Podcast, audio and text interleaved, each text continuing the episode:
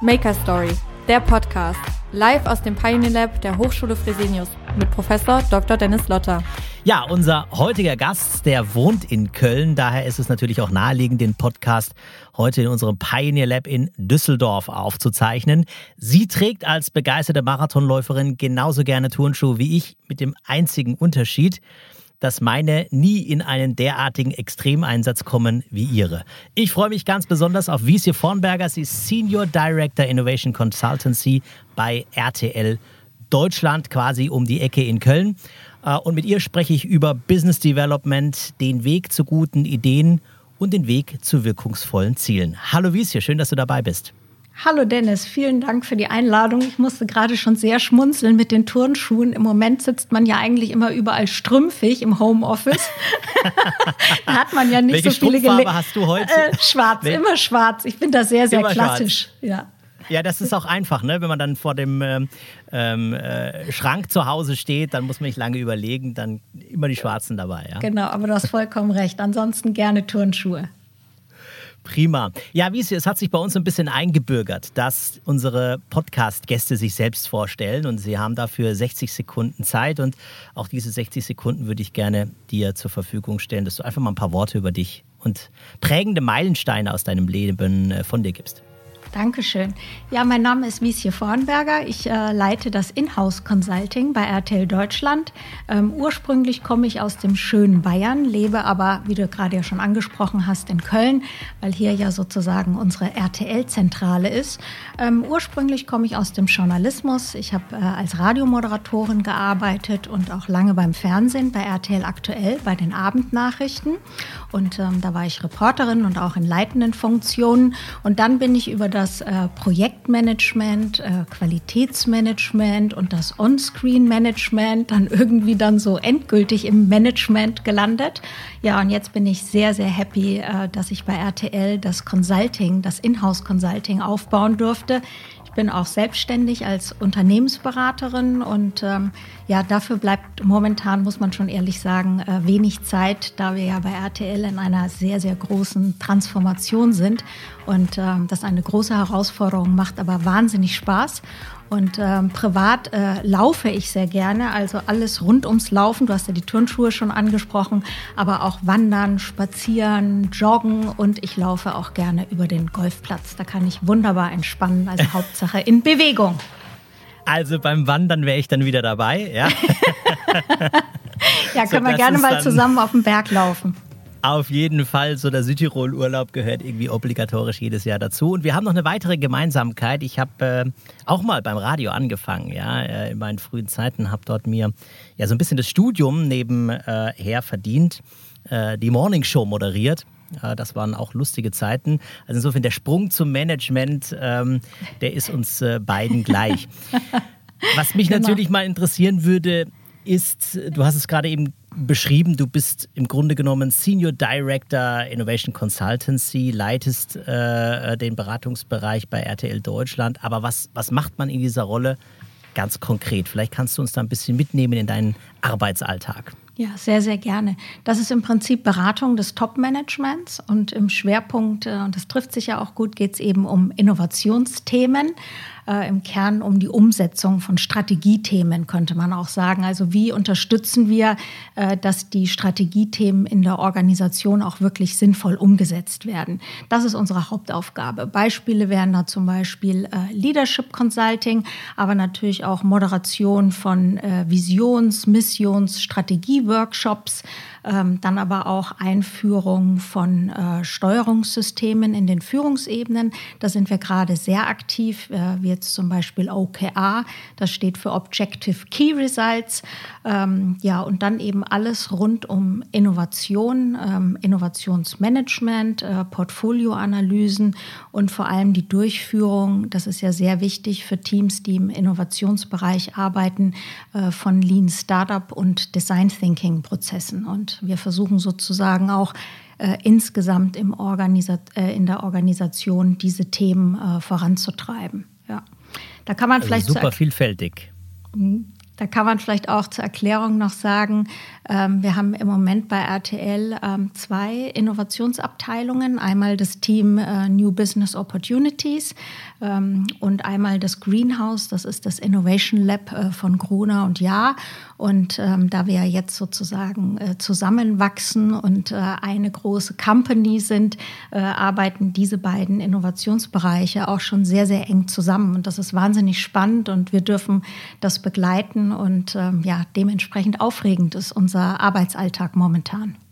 Ja, es hat vor allen Dingen mit ganz viel Neulandaufgaben zu tun, ne? mit Neulandprojekten. Bei der Innovation, bei Business Development betritt man immer irgendwie Neuland. Ne? Man macht etwas, man bringt das Neue in die Welt. Das ist herausfordernd, aber auch ähm, ja total spannend und interessant äh, zugleich. Das muss man äh, glaube ich, schon äh, konstatieren.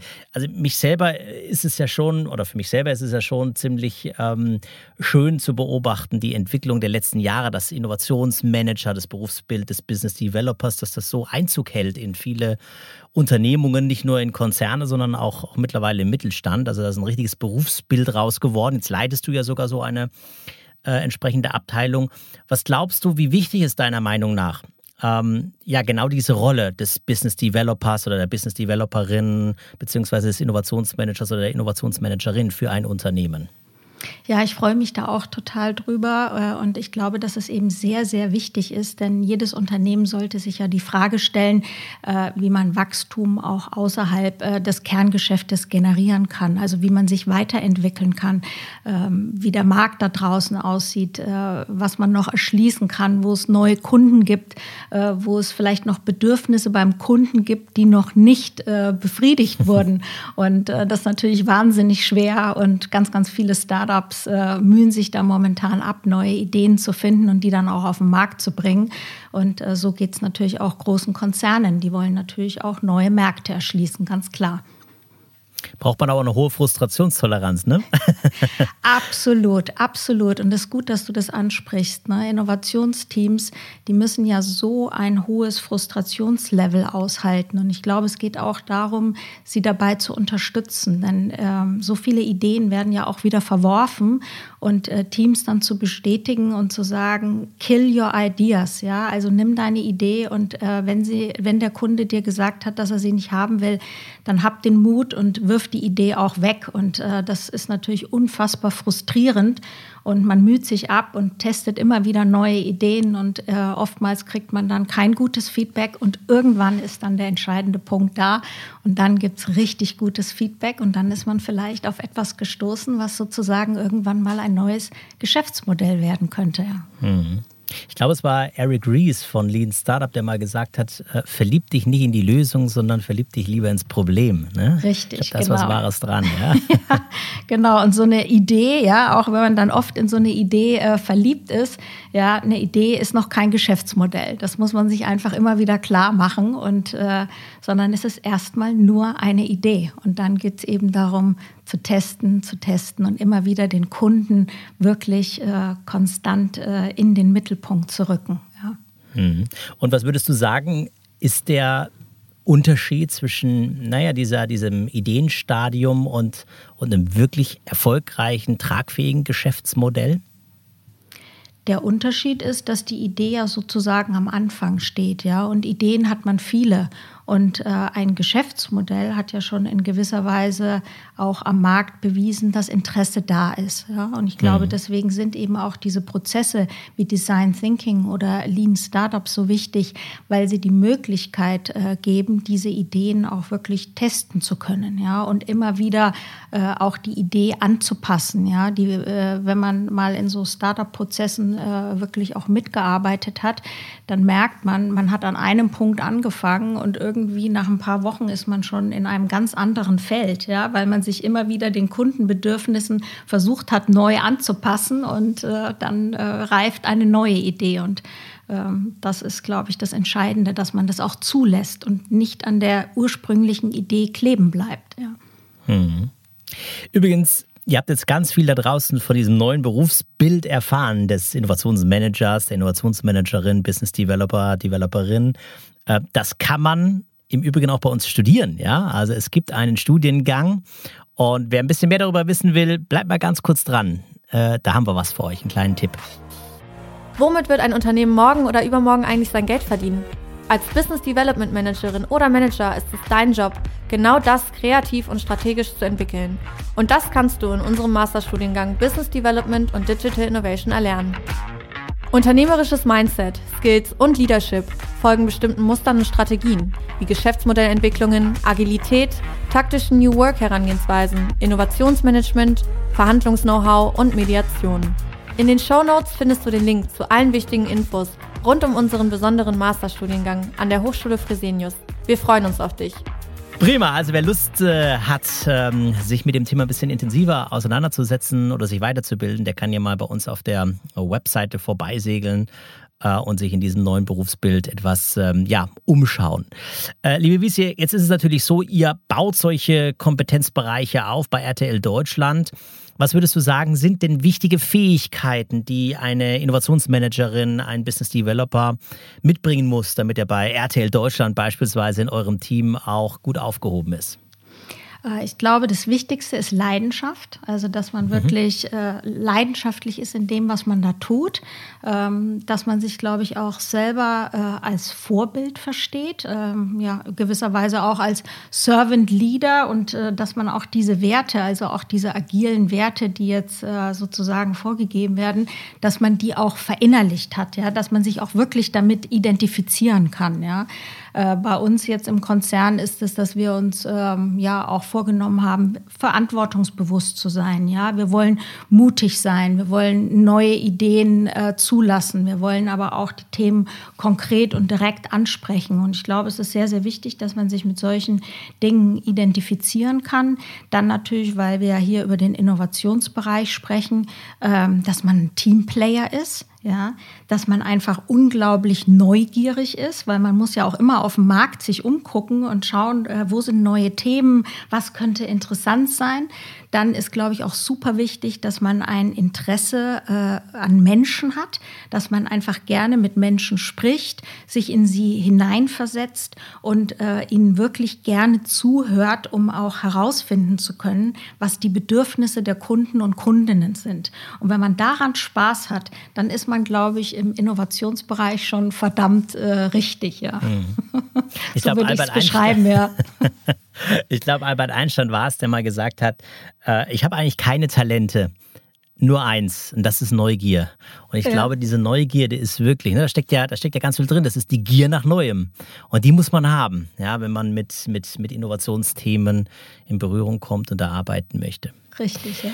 Neugierig bin ich natürlich jetzt auch an dieser Stelle, ja, über ähm, die Entwicklung bei RTL. Du hast ja gerade eben gesagt, ihr befindet euch in einem großen ja, Transformationsprozess. Ähm, man muss sich natürlich, wenn man sich das Umfeld anschaut, ja äh, durchaus ähm, auch zur Kenntnis nehmen. Da gibt es neue Player am Markt wie Netflix, ein Amazon Prime, Disney Plus. Ähm, also das heißt, ähm, ganz einfache kann man Konkurrenz. Nicht stehen bleiben, ne? Ja, ganz einfache Konkurrenz, genau. Ja. Ähm, also wie können wir uns diesen Transformationsprozess, diese Strategie ähm, konkret vorstellen bei einem TV und mittlerweile ja auch Verlagshaus? Ne? Ihr verschmelzt ja da ja äh, zusammen. Ähm, ja, wie geht ihr da vor? Was, was sind da so eure, eure Ideen, eure Antworten darauf? Ja, das ist ein unglaublich spannender Prozess, äh, der da gerade stattfindet. Und ich hatte das ja anfangs auch schon gesagt, ja, wir befinden uns da äh, mitten in der Transformation und sind äh, jetzt alle gemeinsam äh, dazu aufgerufen, dieses Medienhaus der Zukunft äh, gemeinsam zu gestalten.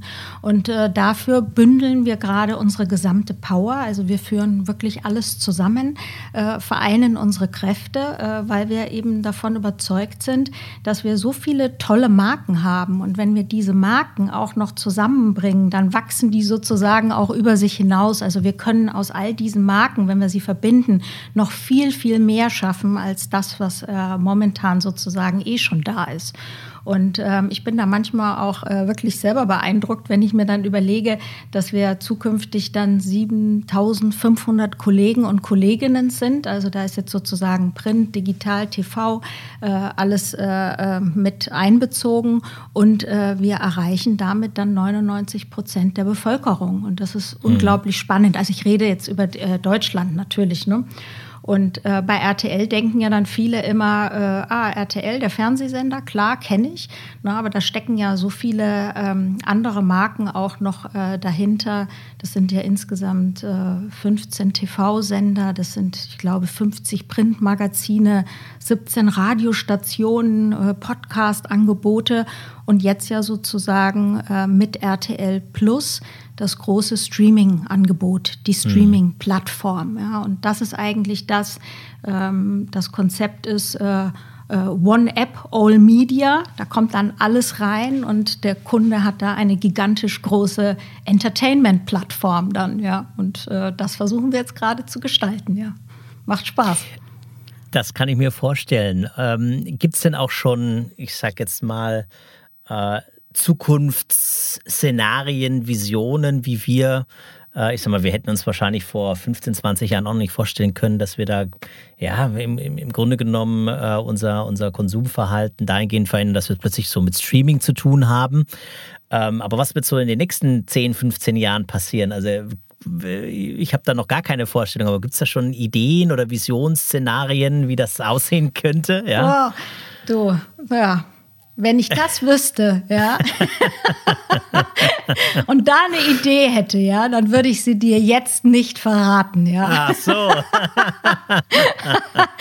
ich glaube, wenn man die Idee hat, ja, wie sich das alles äh, verändern wird in den nächsten 15 Jahren, wo wir uns hin entwickeln, ähm, ähm, da ist, glaube ich, jetzt äh, wirklich viel, viel Potenzial. Ne? Und äh, wenn man sieht, wie mhm. hart umkämpft der Markt ist, vor allem in dem gesamten digitalen Bereich, ne? also überhaupt sich noch zu platzieren, in, wenn man jetzt Health-Bereich, Food-Bereich, Gaming-Bereich oder so, das ist ja Wahnsinn, was sich da abspielt. Ne? Und ähm, ja, ich bin auch gespannt, was passiert in den nächsten 15 Jahren, ja.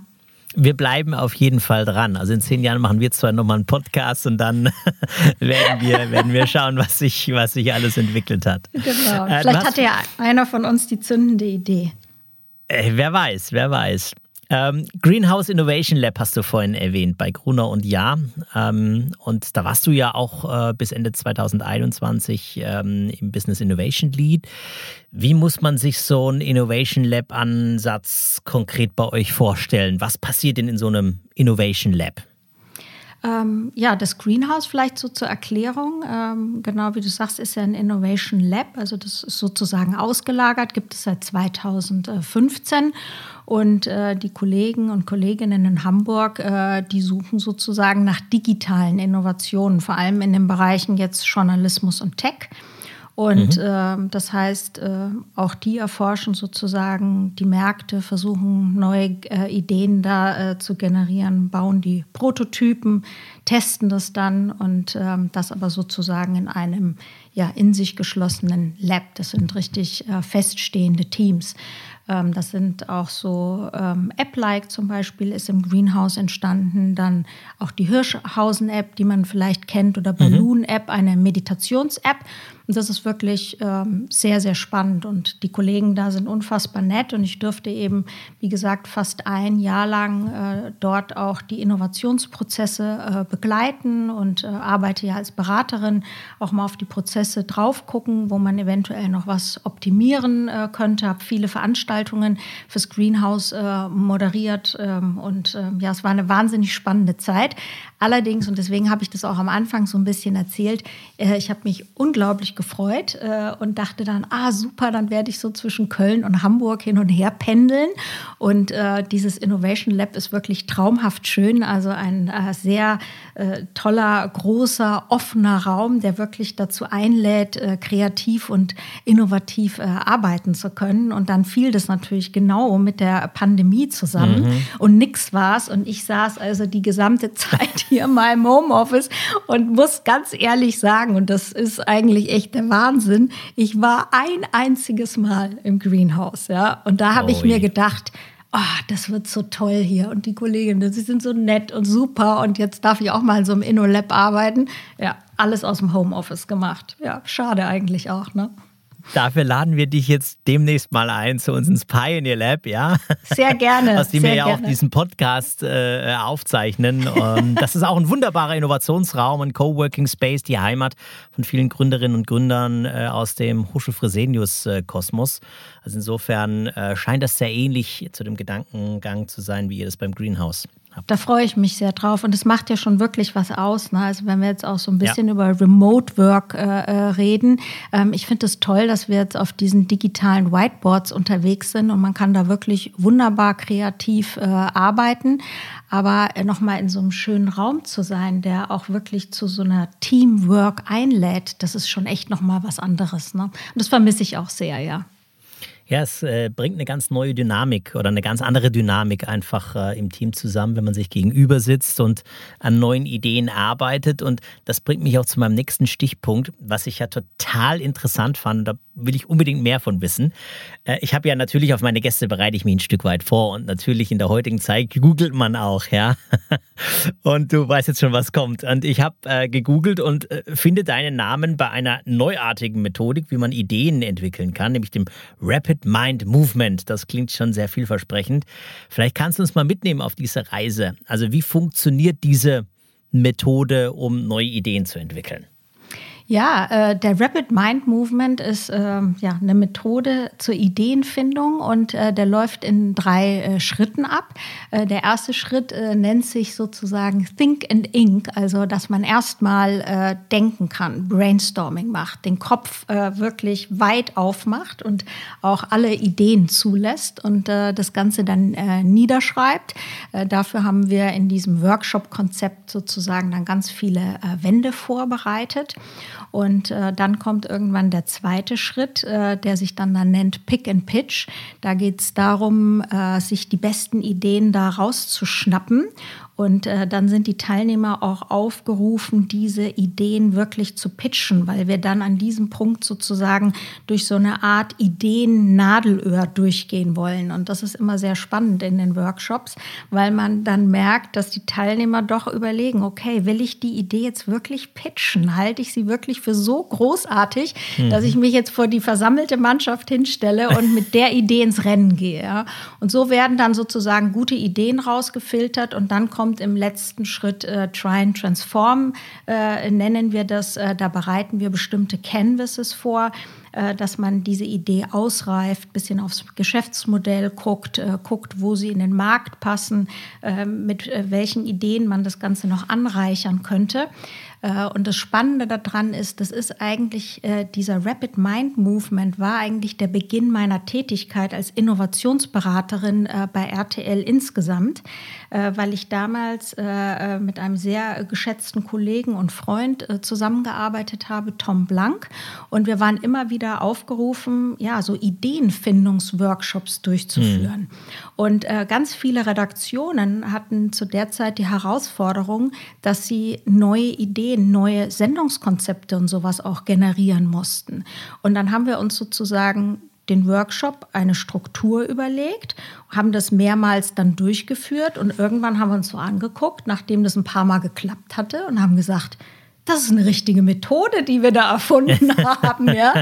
Und dann hat der Tom äh, äh, äh, ist dann nachts irgendwie aufgewacht und hatte plötzlich äh, diesen Namen Rapid Mind Movement im Kopf. Den hat er auch gar nicht mehr mit mir äh, abgesprochen. Also ich will mich ja nicht mit falschen Federn schmücken. Ja. Und dann ist er nachts noch an den, äh, an den Rechner gegangen und hat geguckt, ob die Domain frei ist von Rapid Mind Movement. Und sie war frei. Und dann ja, haben wir, haben wir jetzt diese Methode. Und ich meine, letztendlich geht es ja nicht darum, äh, was die Methode ist, sondern es geht nur darum, dass es es hilft bei dem Kunden mhm. und der mhm. Kundin. Ja? Und äh, insofern, äh, genau, wende ich den äh, immer mal wieder an oder ich nehme ja auch einen Teil aus dem Rapid Mind Movement raus. Ja? Aber der, die Methode an sich sollte ja nicht so im Vordergrund stehen.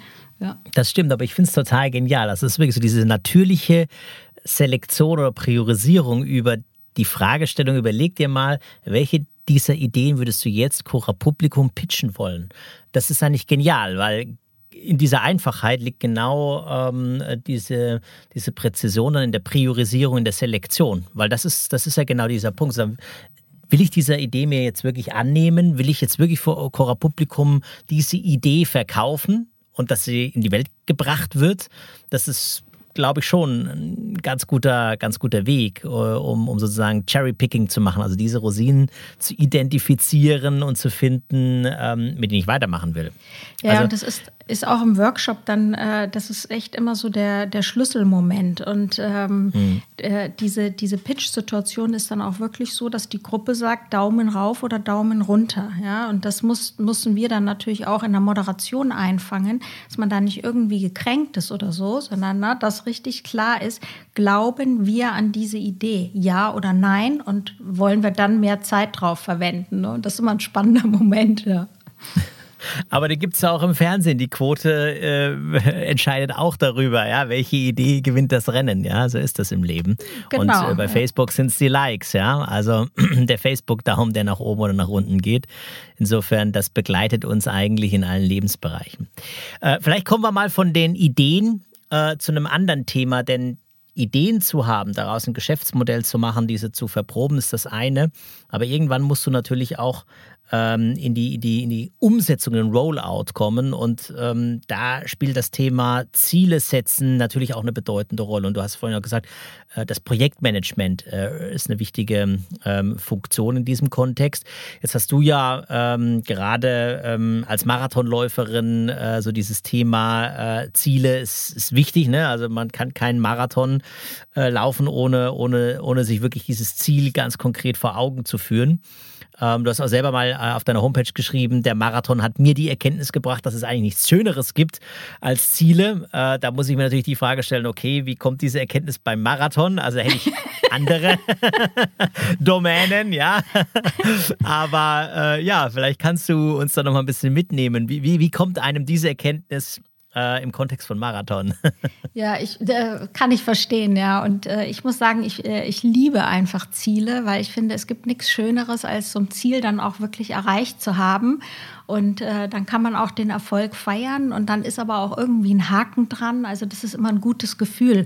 Und das ist ja ein ungutes Gefühl, wenn man die Sachen immer so vor sich hinträgt, aber nicht so richtig angepackt kriegt. Ja? ja. Und ähm, deswegen rede ich auch gerne über Ziele und ich glaube, dass es immer hilfreich ist, sich das Ziel auch wirklich konkret äh, zu notieren und sich zu überlegen, okay, jetzt ist das Ziel da, es, es motiviert mich, es inspiriert mich und wie kann ich es jetzt erreichen? Also wie ist der Weg dorthin, ja. Und ähm, ich habe damals äh, 2017 meine Ausbildung äh, zum systemischen Coach äh, bei äh, Professor Dr. Tusch äh, gemacht. Und in diesem Jahr, als ich diese Coaching-Ausbildung gemacht habe, habe ich mir auch das Marathonziel gesteckt. Das ist dann sozusagen beides so ein bisschen zusammengefallen. Und dieses Jahr hat einfach für mich alles verändert. Ja. Ich habe äh, so einen Spaß an, an äh, Veränderungen entwickelt, an der Bewegung, an immer wieder neue Ziele zu stecken, irgendwie im Fluss zu bleiben. Das hat mich irgendwie total befreit und hat auch diesen Startschuss zu meinem jetzigen äh, Beruf äh, ähm, mhm. gegeben geben. Und äh, ich bin eben so dankbar, dass ich diesen Weg bei RTL gehen durfte und gehen darf und dass ich ihn sozusagen auch in meiner Selbstständigkeit gehen kann. Und deswegen habe ich gesagt, so der, der Marathon, ne, als ich dann diesen Marathon gelaufen bin, da ist mir das erstmal so alles bewusst geworden, was sich in diesem Jahr jetzt alles verändert hat. Und äh, ja, und deswegen verbinde ich das damit und habe mir gedacht, ach, Ziele sind einfach was Tolles, dann nenne ich mich doch gleich mal Zielmanagerin. und so ist dann ja. diese Metapher entstanden, ja. Und dann wäre ja eigentlich das nächste wunderbare Ziel der Ultramarathon.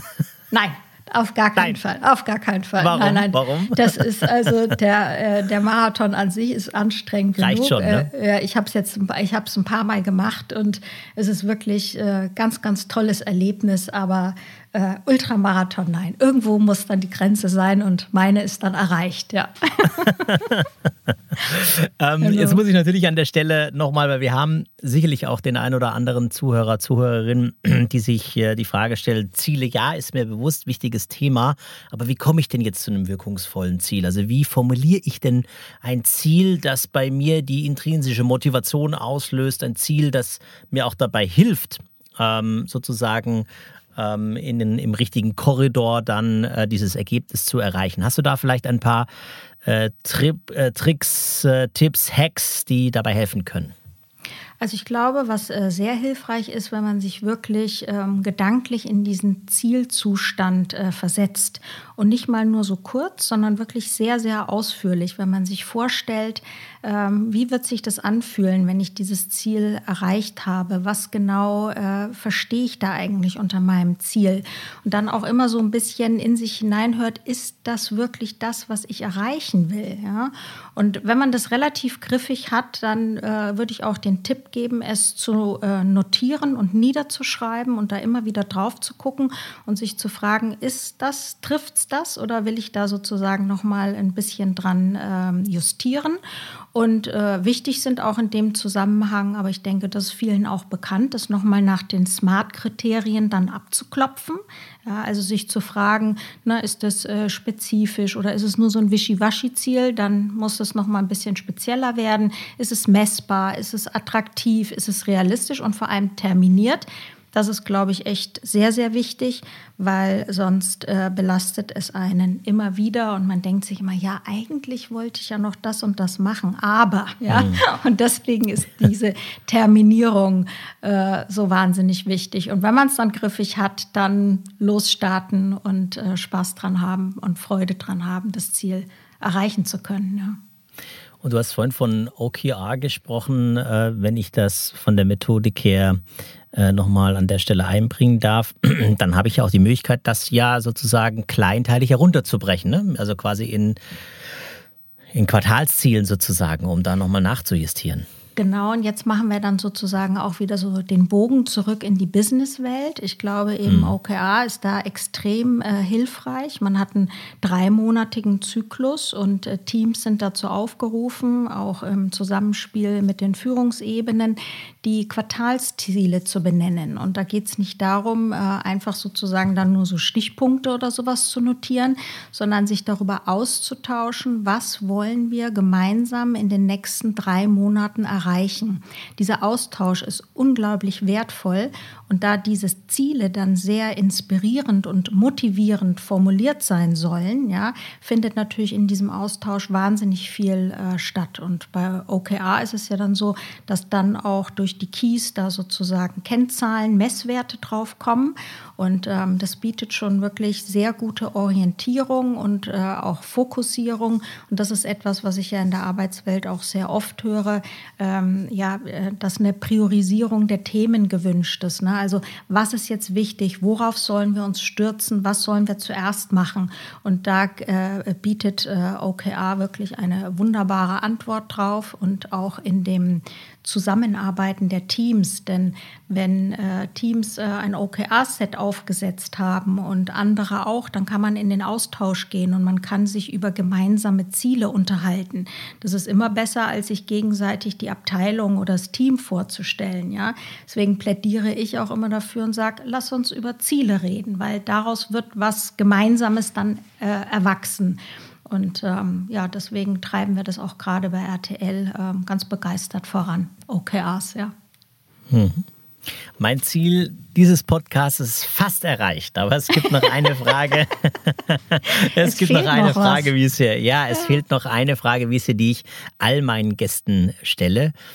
Nämlich, welche drei unternehmerischen Prinzipien verfolgst du in deiner beruflichen Laufbahn oder sind sozusagen ähm, die Prinzipien, auf die dein persönlicher Erfolg äh, im beruflichen Kontext zurückzuführen sind?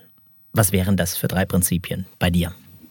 Äh, eine Sache habe ich angesprochen, die beziehe ich genauso auf mich, wie ich sie vorhin auf andere bezogen habe, äh, Leidenschaft. Einfach für das zu brennen, was man da tut und immer wieder sich selbst auch zu hinterfragen, sich selbst weiterbilden zu wollen, entwickeln zu wollen und einfach voranzugehen. So, das ist, glaube ich, ähm, sehr, sehr wichtig, wenn man erfolgreich sein möchte und ähm, womit ich mich auch sehr beschäftigt habe, äh, den Kunden immer wieder in den Mittelpunkt zu rücken. Und da rede ich jetzt nicht nur von Lean Startup-Prozessen, sondern auch von mir insgesamt. Äh, sich immer wieder in das Gegenüber hineinzuversetzen und äh, sich die Frage zu stellen, was wünscht sich das Gegenüber? Um welche Problematik geht es da gerade? Wie kann ich darauf einzahlen? Das glaube ich für Berater auch unglaublich wichtig, ähm, diesen Perspektivwechsel äh, dahin zu kriegen.